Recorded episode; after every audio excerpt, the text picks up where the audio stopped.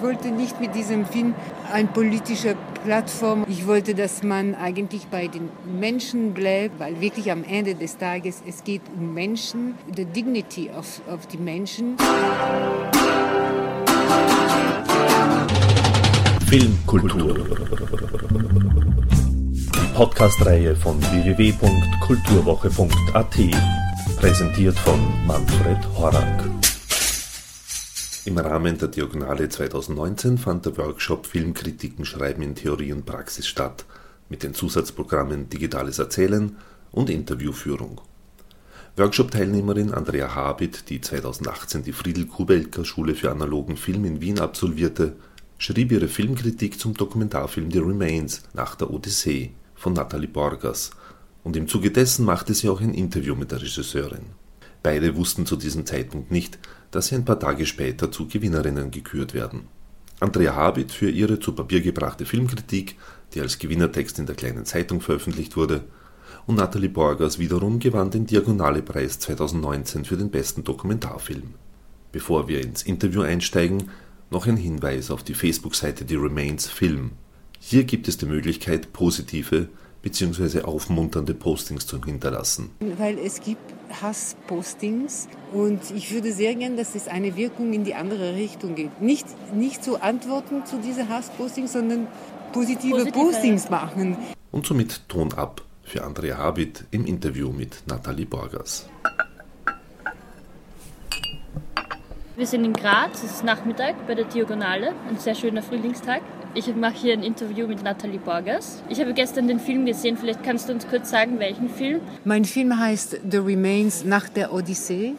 Und äh, es geht um, was passiert nach einem Schiffunglück. Beide auf äh, die Inseln, die betroffen sind, so wie die griechischen Inseln oder Lampedusa etc. Ich habe gedreht auf Lesbos und wie die Leute, die dort leben, damit konfrontiert sind, äh, mit Schiffunglück, was passiert nachher.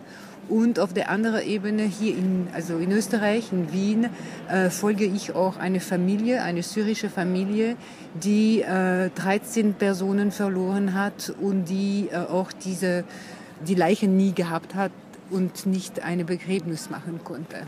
Das sind so die zwei Erzählstränge, denen man eigentlich folgt. Oder? Genau, genau. Und ähm, jetzt hast du gestern gesagt, du hast eigentlich sozusagen vom Publikum her wahrgenommen, dass die sehr dabei waren. Also der Film ist ja eine Dokumentation. Ja, es ist eine ähm, Dokumentation, aber wir haben auch die Möglichkeit gehabt, wirklich in diese Familie und in diese Reihe von Emotionen, die sie haben, weil sie noch versuchen, äh, zusammenzukommen und, äh, und diese Leiche zu bergen, ja, also Möglichkeiten zu finden. Sie reden viel darüber und es, es ist so sehr emotional. Das heißt, es ist, es ist eine Geschichte, wirklich, es ist nicht so nur thematisch angesprochen. Und das war auch, was ich machen wollte, dass man ein bisschen miterleben kann, äh, was die Leute da alles erfahren, wenn so ein Schiffunglück passiert. Ähm, diese, da habe ich gesehen im Saal, dass die Leute, ich glaube, waren sehr nah an der Geschichte, weil sie haben auch gelacht äh, für Kleinigkeiten und das bedeutet, sie müssen auch rauslassen äh, diese Emotionen, weil es ist so intensiv.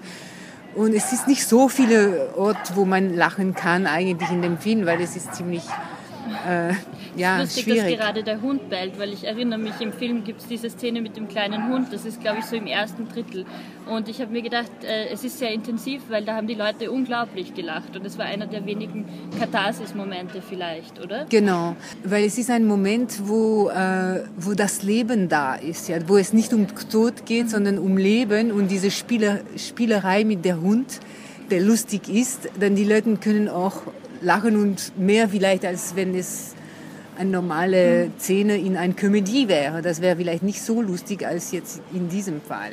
Es ist ein realer Moment plötzlich, oder? Ja. Und du spielst sehr viel mit, äh, mit dem großen Thema Tod, der so ungreifbar ist, im, im wahrsten Sinne des Wortes. Die Leichen sind nicht greifbar und trotzdem findet man ähm, sozusagen in der Landschaft auch äh, die, also in, in Spuren, Spuren, von, von, von die Resten von dieser Überqueren des Meeres ähm, das ist erfolgreich gewesen oder nicht erfolgreich gewesen, aber diese Live-Westen zum Beispiel und andere Sachen, die die äh, Flüchtlinge, flüchtende Menschen äh, am Strand äh, verloren haben oder die dort gespült worden sind, angespült, angespült worden sind. Äh, so, das sieht man dann hier und dort wieder im Landschaft auch, äh, auch in Friedhöfen zum ja. Beispiel. Also. Und ähm, meine Frage dazu wäre, wie habt ihr äh, sozusagen die Bilder gefunden zu dieser Geschichte? Ähm, die Bilder sind auch gekommen nur durch, bei, von Recherche her. Das heißt, von Recherche her, ich habe auch, ich, ich, war auf Ort, mhm. ich habe auch gesehen, was, was alles dort passiert und ich habe erfahren, wie wie kompliziert es ist zum Beispiel, also insbesondere am Anfang, jetzt Sie haben ein bisschen ein System, ja, aber äh, was machen Sie mit unidentifizierten äh, Tote, mhm. ja? Und das hat am Anfang, das war ein riesiges Problem und das hat lange gedauert, bis Sie die Leute auch äh, begraben haben. Weil normalerweise muss man denken, wie können wir die, die Familien kontaktieren? Aber es gab keine Ausweise. Mhm. Äh, welche Konfession sind sie? Da, es gab auch natürlich auch Probleme mit der Kirche. Die orthodoxe Kirche ist sehr konservativ. Mhm. Ähm, und dann in diese Friedhof, ja, und sie, dann es gab natürlich auch äh, individuelle Menschen, die dann gekämpft haben, dass diese Leute ein Begräbnis bekommen, auch laut ihrer Sitten. Und dann sind, weil es gibt dort einen Flüchtlingscamp, äh, Leute von, der erste, erste ähm, Schiffunglück war mit, mit Afghanen, okay. offensichtlich Afghanen, also sie wussten nicht ganz genau, aber es hat so ausgeschaut und haben dann Afghanen von der Flüchtlingscamp geholt und gefragt, ob sie würden helfen dabei, so dass sie das richtig machen. So, aber es muss wirklich von wirklich individuelle Menschen auskommen, dass die Sachen dann sich tun. Richtig, es gibt einige NGOs und individuelle Menschen und dann ja, also dann bei dieser Recherche, dann ich komme zurück zu das, mhm. habe ich dann alle diese Ortschaften besucht, ja, diese Friedhof und diese wo sie die Live-West äh, sammeln, äh, wo die Schiffteile äh, am Strand, das lange Zeit haben sie das auch nicht geräumt, mhm. ja, und bis dann irgendwann haben sie das geräumt, dann musste man ein bisschen schneller agieren. Wenn, ja. ja. Also das alles, was dort passiert, kommt also sozusagen nach Bedarf, oder das ist ein Unglück, das passiert ist und die Menschen, ähm, man sieht eben auch diese, diesen Alltag, der da entsteht, den, die Menschen mit diesen Westen, was machen sie? Ja. Also man beobachtet sehr ruhig eigentlich. Ähm, was mit diesen tragischen äh, Vorfällen im Alltag auf der Insel passiert. Genau, Sie haben das äh, teilweise gemacht, glaube ich, weil das ist schon sonst auch eine Verschmutzung der äh, Umwelt, mhm. diese Live West. Ähm, und, sie, und sie haben auch dadurch ähm, die äh, Flüchtlinge eine Beschäftigung gegeben und äh, eine Möglichkeit auch sich anzusetzen für Design und für Nähen und für Schneiden etc. Und das ist dann alles so, dass es ein bisschen ja, von der Community etwas rauskommen. Ja. Also vor Ort, sozusagen auf der Insel, hat man so ein bisschen das Gefühl, es, es geht vielleicht dieses normale Leben weiter, sofern man das sagen kann. Ja, ja, genau, das, das stimmt schon natürlich. Ich meine, jetzt in, momentan und seit eigentlich 2016 und, und jede, jeden Tag ist schlimmer, weil die, die Flüchtlinge sind jetzt dort äh, so wie gefangen, weil sie dürfen nicht mehr weiterreisen. Ja? ja. Was der Fall war in 2015, 16, dann es gab diese Deal mit der Türkei und seit dann und dann gibt immer mehr Leute in, weil es gibt noch Einkommen, ja, dass wir mhm. bekommen das nicht, aber es gibt jeden Tag noch Einkommen. So wie du gesagt hast, ganz am Anfang vor der Projektion vom Film, es ist nicht mehr in das Thema eigentlich, oder? Ja, es ist nicht mehr in, aber ja. es, es passiert aber jeden es Tag und es, es gab noch letzte Woche zwei, äh, zwei Leichen sind am Strand gefunden worden, mhm. zum Beispiel in Lesbos, weil die Woche davor gab ein Schiffunglück und es gab ein paar Vermissten. Ja. Und die sind dann die Woche, haben wir davon bekommen. Ich habe bekommen, weil ich habe einen Alarm, Google ah. Alarm, mhm. Google Alert oder wie. Aber sonst äh, man kriegt es nicht mehr nicht, mit, äh, nicht mehr mit, ja. Mhm. Und, aber es passiert so, es Ankommen passieren und dieser Flüchtlingskampf, der für 2000 Menschen ist, jetzt mit 8000 Menschen. Was das bedeutet, sanitär, hygienisch, es mhm. ist eine Katastrophe. Ja. Ja. Und wenn man jetzt sozusagen zum zweiten Erzählstrang kommt, dann sind wir plötzlich in Österreich. Wir sind in Wien, genau. wir sind in einer Wohnung. Ähm, wenn man jetzt die Figur vom Bruder genauer anschaut, da geht das Leben nicht weiter. Das ist sozusagen, Ja. wo genau dieser Alltag nicht einsetzen kann. Genau. Es ist in dieser Familie so, dass sie konnte keine Begräbnis machen und das affektiert sie alle. Ja? Also sie sind schon wirklich am Boden wegen dieser Geschichte. Dass sie können nicht wirklich äh, sich erholen davon, Verabschieden verabschieden und so. Aber insbesondere dieser einen Bruder, der eigentlich noch in Deutschland lebt, das ist auch eine Zufall sozusagen. Er ist der einzige von diesem Schiffunglück, der abge abgedrift ist, ist. ist äh, nach Griechenland. Und die anderen sind dann in die Türkei gerettet, türkische Wasser gerettet worden und dann in die Türkei zurückgebracht. Und dann nur zwei Jahre später dann nach Wien gekommen. Aber der, der dann in äh, Griechenland äh, abgedriftet worden ist, ist dann nach Deutschland geschickt worden, weil er auch unbewusst war und keine mehr Erinnerungen hat, wer er heißt. Also hat wer er heißt, glaube ich schon, aber er, hat sein Gedächtnis verloren und er hat nicht mehr gewusst, dass seine, er hat einen Bruder in Österreich, so. Sie haben ihn nach Deutschland geschickt und jetzt er hat Asyl in Deutschland bekommen und er kann nicht mehr weg von Deutschland. Das heißt, jetzt sind sie getrennt. Also das, dieser einen Bruder ist in Deutschland und der ist der, der am meisten betroffen ist, weil er auch nicht dieses Boot sinken gesehen hat. Äh, Und deswegen denkt noch immer, dass möglicherweise sein, seine zwei Kinder und seine Frau überlebt haben. Ja, des, deswegen kann er sich noch weniger abschieden von auch vielleicht sie finden. Die anderen haben glaube ich schon wissen, dass sie sind tot, aber sie haben keinen Abschied machen können. Er weiß nicht einmal, dass sie tot sind. Ja, also er, er hat noch Zweifel und das ist der große Unterschied und bei ihm spürt man, wie, wie sein Leben nicht weitergehen kann. Wirklich. Also da gibt es eben diesen Einsatz nicht von diesem Alltag, den man. Also sonst äh, sieht man, wie die Familie zusammengeführt wird, sozusagen in Genau, oder? genau. Und das, äh, sozusagen die, die Tragik sieht man in, in der alternden Person des Vaters, Ja, der sozusagen einfach Der- gar nicht weiter kann und aber irgendwie medikamentös verfolgt wird. Das Genau. Aber der Bruder Imad, der in Deutschland ist, er kann auch nicht weiter. Der Vater, in, in, er kann auch überhaupt nicht weiter. Er ist nur mit Medikament unterwegs.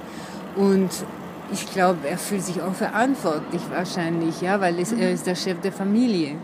Und er, er, er kann nicht weiter. Er findet, dass er hat seine Pflicht, äh, die letzte Ehre zu seinen Menschen hat er nicht machen können. Ja. Und das ist unmöglich. Ja. Also was mich jetzt sehr auch interessieren wird, ähm, es ist eine sehr beispielhafte Geschichte für Flüchtlinge, die in Österreich angekommen sind. Und wir haben ja ähm, einfach in fast allen Dörfern gibt es Flüchtlingsheime. Und ähm, ich finde die Geschichte, ähm, die du erzählt hast mit den Bildern, ähm, verfolgt sozusagen mit einem gewissen Abstand, mit einem sehr respektvollen Abstand die Leben der Menschen, obwohl wir sehr, sehr genau äh, in den Alltag hineinkommen. Wie hast du diese Balance geschafft? Ähm, wie viel wollten die auch preisgeben? Wie, wie hast du die Beziehung aufgebaut? Auf einer Ebene natürlich hat äh, Farsad, das ist der, der schon in Österreich war und die Familie ist nachgekommen. So, ich habe ihn erst äh, getroffen. Er will wirklich, dass einmal dieses Boot geborgen wird und äh, er hat auch mich schnell vertraut. Äh, aber er hat auch sich selbst wirklich gegeben, im Sinne, ich fand sehr großzügig, wie ich immer wirklich sage, weil es ist wirklich schwierig heutzutage Dokumentarfilm zu drehen. Und er hat keine Hemmung. Er- Ich musste mich selbst zurückziehen, zum Beispiel, wenn es gab diese sehr emotionale Szenen. Aber ich fühle mich so, ja. Ich meine, ich, ich fühle, wie ich, ähm, ich mitbekomme und ich bin froh, dass ich dabei bin, zu mitbekommen und ich weiß dann, dass ich das auf, auf der Kamera, also in, in Film habe. Und ich fühle mich auch ein bisschen, ähm, mh, wie, wie sollte ich sagen, äh, irgendwann, dass ich muss sie alleine lassen. Und dann sage ich der Kamera, okay, jetzt gehen wir. äh, Okay. Und äh, Also du hast gelernt, dich auch sozusagen aus der Geschichte wieder aus der Verantwortung irgendwo herauszunehmen als Regisseurin.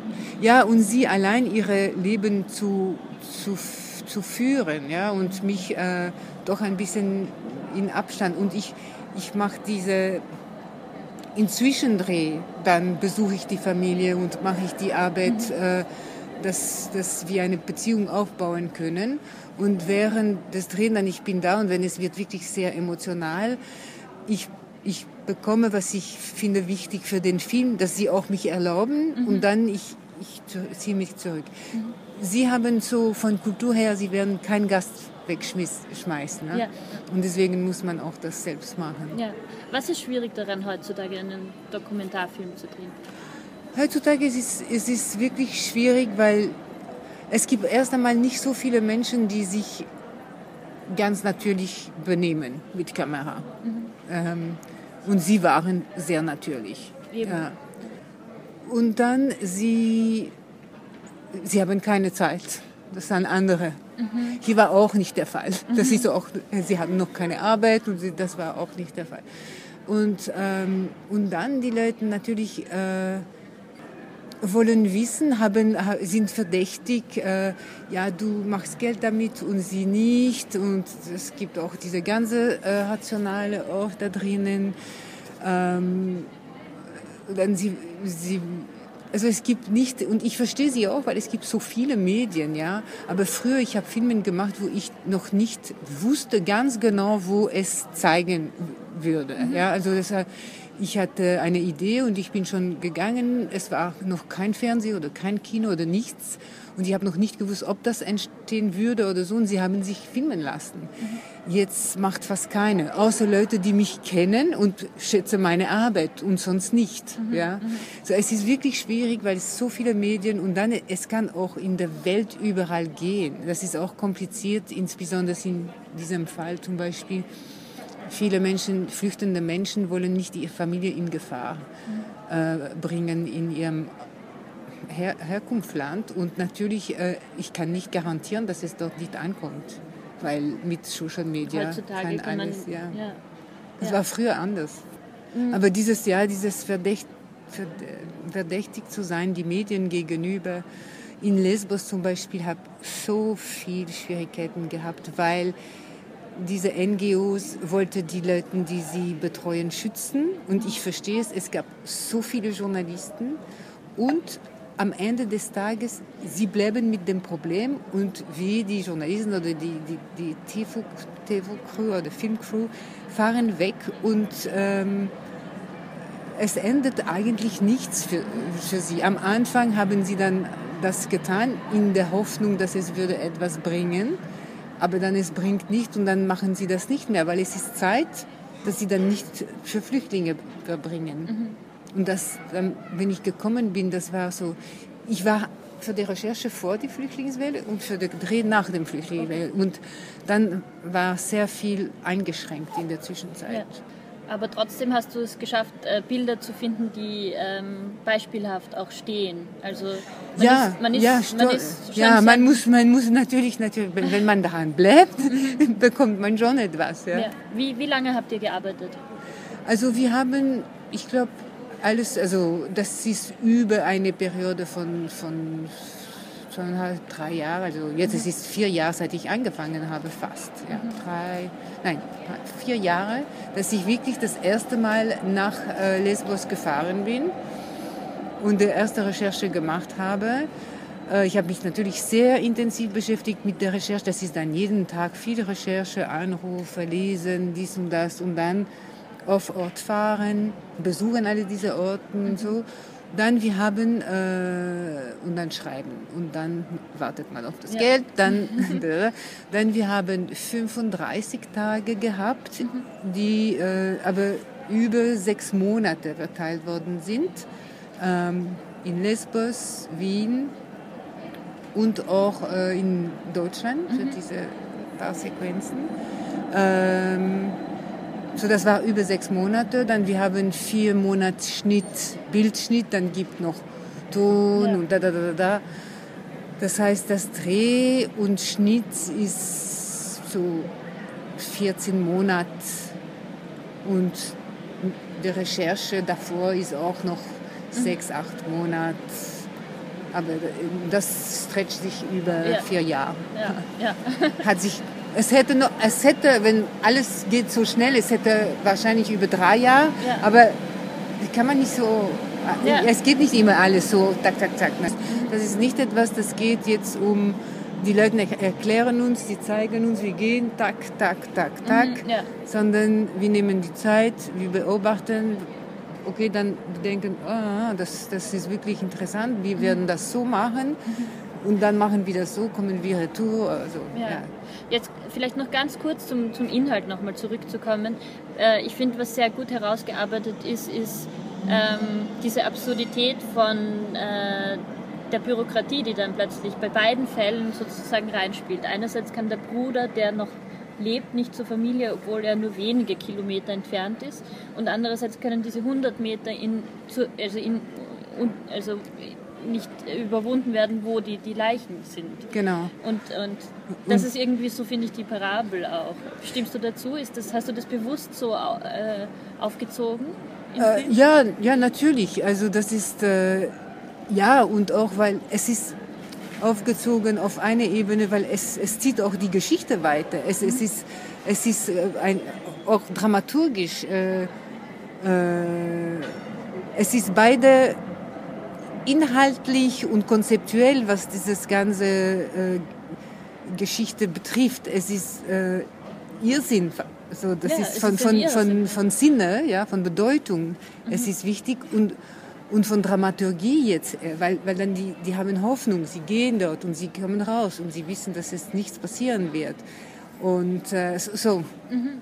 äh, so, es ist für die Geschichte auch äh, interessante Sachen. Aber natürlich, weil die Leute hängen auch an diese Hoffnungen die ganze Zeit und äh, es gibt, es ist so viele Hürden mhm. und äh, das war natürlich auch der Ziel des Filmes, das zu zeigen, diese ja. Hürden und diese. Äh, zum Beispiel, ich verstehe es eigentlich überhaupt nicht, warum äh, der Bruder könnte nicht, weil wenn ein, weil es ist trotzdem EU-Recht. Wenn ein Typ ein Asyl bekommt in Deutschland oder in Österreich, eigentlich es sollte für die, äh, wegen dieselben Gründe. Mhm. Es gibt vielleicht Quota, die unterschiedlich sind. Mhm. Aber der Grund, warum er Asyl bekommen hat, das, das sollte gelten für alle EU, so egal. Und so, wenn eine Austauschmöglichkeit wäre, weil es gibt Leute, die nach äh, Deutschland ja, wollen. Ja, Natürlich der, der, der Grund, warum diese Menschen geflüchtet sind, also für mich, es war, es, es war natürlich interessant für mich zu wissen, aber was interessant für mich war, ist zu sehen, wann die Leute eigentlich irgendwann ein Risiko nehmen, sozusagen. Das, äh, das hätte ich noch einbauen können, aber das hat zum Beispiel äh, Fasad nicht gut formuliert, nicht gut äh, erklärt. So seine Geschichte ist, er ist auch Kurde aus Syrien, wo sie überhaupt keine Rechte hatten. Mhm. Und schon, es war schon schwierig genug. Und dann mit dem Krieg, wo sie von hier und dort fast belagert wurde, auf der einen Ebene die, die, der IS und von der anderen ja. Ebene der, der Armee von Assad. Und, äh, und äh, ich meine, äh, was machst du für deine Zukunft? Das ist auch, ja, also aber dann ist, wenn ich das angesprochen hätte, dann es wäre viel mehr politisch. Ja. ja. Es wäre nicht gewesen, wenn er das gut ausgedrückt hatte, hätte, ja, es gibt viele Kinder in der Familie und was machen, äh, wir wollten je, jedes Mal, dass wir rausgingen, wir wussten nicht, ob jemand äh, stirbt. Mhm. Ähm, das wäre gut gewesen. Das hätte mhm. ich hineinbringen mhm. können, aber er hat das nicht so gut erzählt. Ja, ja. Und dann, wenn es ging um Kurden, mir war natürlich äh, wichtig, dass es ist egal, ob sie sind Kurden, Afghaner, Eritreer und so. Sie sind geflüchtet und eigentlich am meisten, sie haben einen Grund, warum sie flüchten. Mhm. Äh, ein ziemlich äh, großer Grund. Ja. Ähm, ja. Ich, und ich also, bin dann, ich bin nicht in diese Flucht äh, eingegangen. Ich finde, ähm, dadurch schafft man es auch, es ist eine Dokumentation, sie ist sehr politisch, aber eigentlich ist sie menschlich. Also das ist so, ja, ich, ich wollte nicht, äh, ich, ich wollte nicht mit diesem Film eine politische Plattform oder politische äh, Rederei haben äh, im Film. Ich wollte, dass man eigentlich bei den Menschen bleibt, weil, weil wirklich am Ende des Tages es geht um Menschen, the dignity of, of die Menschen in der Tod in diesem Fall, ja. Und das ist auch egal, warum sie flüchten. Äh, und sie, sie, sie sterben an eine Grenze.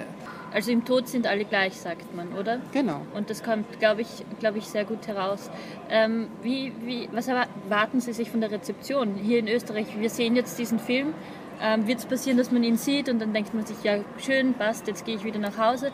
Oder ähm, erwarten Sie sich, mh, hm, erwarten Sie sich was? Ja, was ich, was ich hoffe eigentlich, ist, dass man ein bisschen nah an dieses Schicksal kommt und dann vielleicht äh, es ändert ein bisschen, wie man die Sachen schaut. Nicht unbedingt, dass man eine große Position nehmen, aber dass man geht mit einem neuen Blick oder eine neue Sensation äh, über auch anderen möglicherweise, äh, weil, weil wir sind doch gleich in, was diese, auch über Abschied zu, zu denken. Ja. Ich, ich glaube, ich war auch interessiert in diese Geschichte, weil ich denke nie an die Tod. Ja. Und äh, ich gehe nie in einem Friedhof, aber ich weiß, wo meine Familie begraben ist. Und diese Sicherheit äh, macht es wahrscheinlich möglich, dass ich überhaupt nicht daran denken muss. Ja? Und ich habe mir gedacht, ja, ich, für mich ist Tod, äh, ich, ich, bin nicht so, ich weiß nicht, ob das Ritual ist so wichtig für mich und so. Ja. Und das hat mich dann auch interessiert zu sehen, warum es so wichtig, warum ist die Geschichte von Antigona, was sagt das noch einmal und so. Das habe mhm. ich mich dann wieder einmal damit beschäftigt. So, ich habe viel, viel gelernt und ich habe dieses auch erfahren in Emotionen und Gefühl mit dieser Familie habe ich das auch erleben können und das ist ein bisschen dieses Miterleben, dass man ein bisschen näher äh, an diese Menschen und an ihr Schicksal, das kann man das spüren mhm. und vielleicht das ändert ein bisschen etwas in einem Mensch, ja. ja. Es schlägt wahrscheinlich dort an, wo es funktioniert bei der Menschlichkeit im besten. Ja, genau. Ich will, das ist alles, was kann man machen. Ja. Das ist berührt die Menschen, dass sie, mhm. ja, sie müssen nicht jetzt denken, ja, alle sollten kommen oder nicht. Es geht nicht darum, ja. Es ist das, das, das ist mhm. ein Tragik. Ja. Und das fassen Sie ja auch sehr schön zusammen im, im, Titel des Films, oder? Also die Hinterbliebenen und dann nach der Odyssee, das ist ja auch, die Odyssee ist ja ein, ein urmenschliches Thema, ja, das ja. wir eigentlich alle kennen und jeder hat seine Reise. Genau. Man, man, sieht, wo man bleibt. Genau. Im Endeffekt. Ja. Ähm, ja, so viel, vielen Dank zum Film. Ich glaube, wir werden, ja, werden viel Freude haben mit den Informationen. Vielleicht können Sie noch ganz kurz, also mich als junge Film, Filmemacherin interessiert Ihr Werdegang ein bisschen. Wie, wie sind Sie denn zum Film gekommen? Also ich war schon immer, also eigentlich als Kind, ich war mehr im Theater, aber es ging auch um andere Menschen zu porträtieren sein oder was weiß ich. Und dann ähm, aber ziemlich schnell, wenn ich mich für äh, Studium entschieden habe, dann habe ich mich eigentlich erst, äh, ich habe mich erst in, für Journalismus entschieden, äh, weil ich auch sch gut schreibe und, und mag äh, reisen, aber nicht in Tourismusreisen, sondern in Begegnung reisen. Und äh, und dann von dort, ich habe dann ziemlich von Anfang an nicht so kurze Nachrichten gemocht, sondern eher längere Formen, wo man ein bisschen mehr an das Thema äh, arbeiten kann. Und äh, dann Stück für Stück, so ich habe dann dann ziemlich schnell Dokumentarfilme gemacht, wobei ich habe auch Reportage, das heißt mehr, mehr direkt an das Thema. Äh, so 52 Minuten für Arte. Ich habe viel für Arte gearbeitet, aber immer wieder auch versucht, mehr in, äh, was man nennt, kreatives Dokumentarfilm. Mhm. Äh, und dann habe ich eh regelmäßig das machen können und inzwischen auch mehr vielleicht thematisch, reportagemäßig und jetzt immer mehr weg, weil ich in Österreich äh, habe ich auch die Möglichkeit gehabt, für Kino zu arbeiten okay. und da gibt mehr Freiheit als im Fernsehen. Mhm. Und deswegen, ich mache mehr Filme als als ähm, Reportage, Reportage und äh, vorher. Und der Dokumentarfilm erlebt ja gerade eine Blütezeit. Insofern trifft sich das eigentlich ja, so. Obwohl ich, ich, ich, äh, ich sehe doch, weil ein Film ist ein Film, ja. Ein Film ist auch auch ein Dokumentarfilm ist nicht unbedingt so informativ. Ja, es, es ist es ist eine Geschichte, es ist ein Film und äh, nicht alles ist beantwortet und mhm. es geht nicht um Information unbedingt und manchmal wollen die Leute aber Erklärungen und so und das gibt in meinem Film nicht so viele Erklärungen. Ja. ja. Über die, die, was sie erleben schon, aber nicht über, was ist die Situation, mhm. wie man damit umgeht. Das ist nicht jetzt ja. im Film so angesprochen. Es mhm. gibt solche Sachen nicht. Was ähm, wären so Sachen, was Sie jungen Filmemacherinnen und Filmemachern raten heutzutage?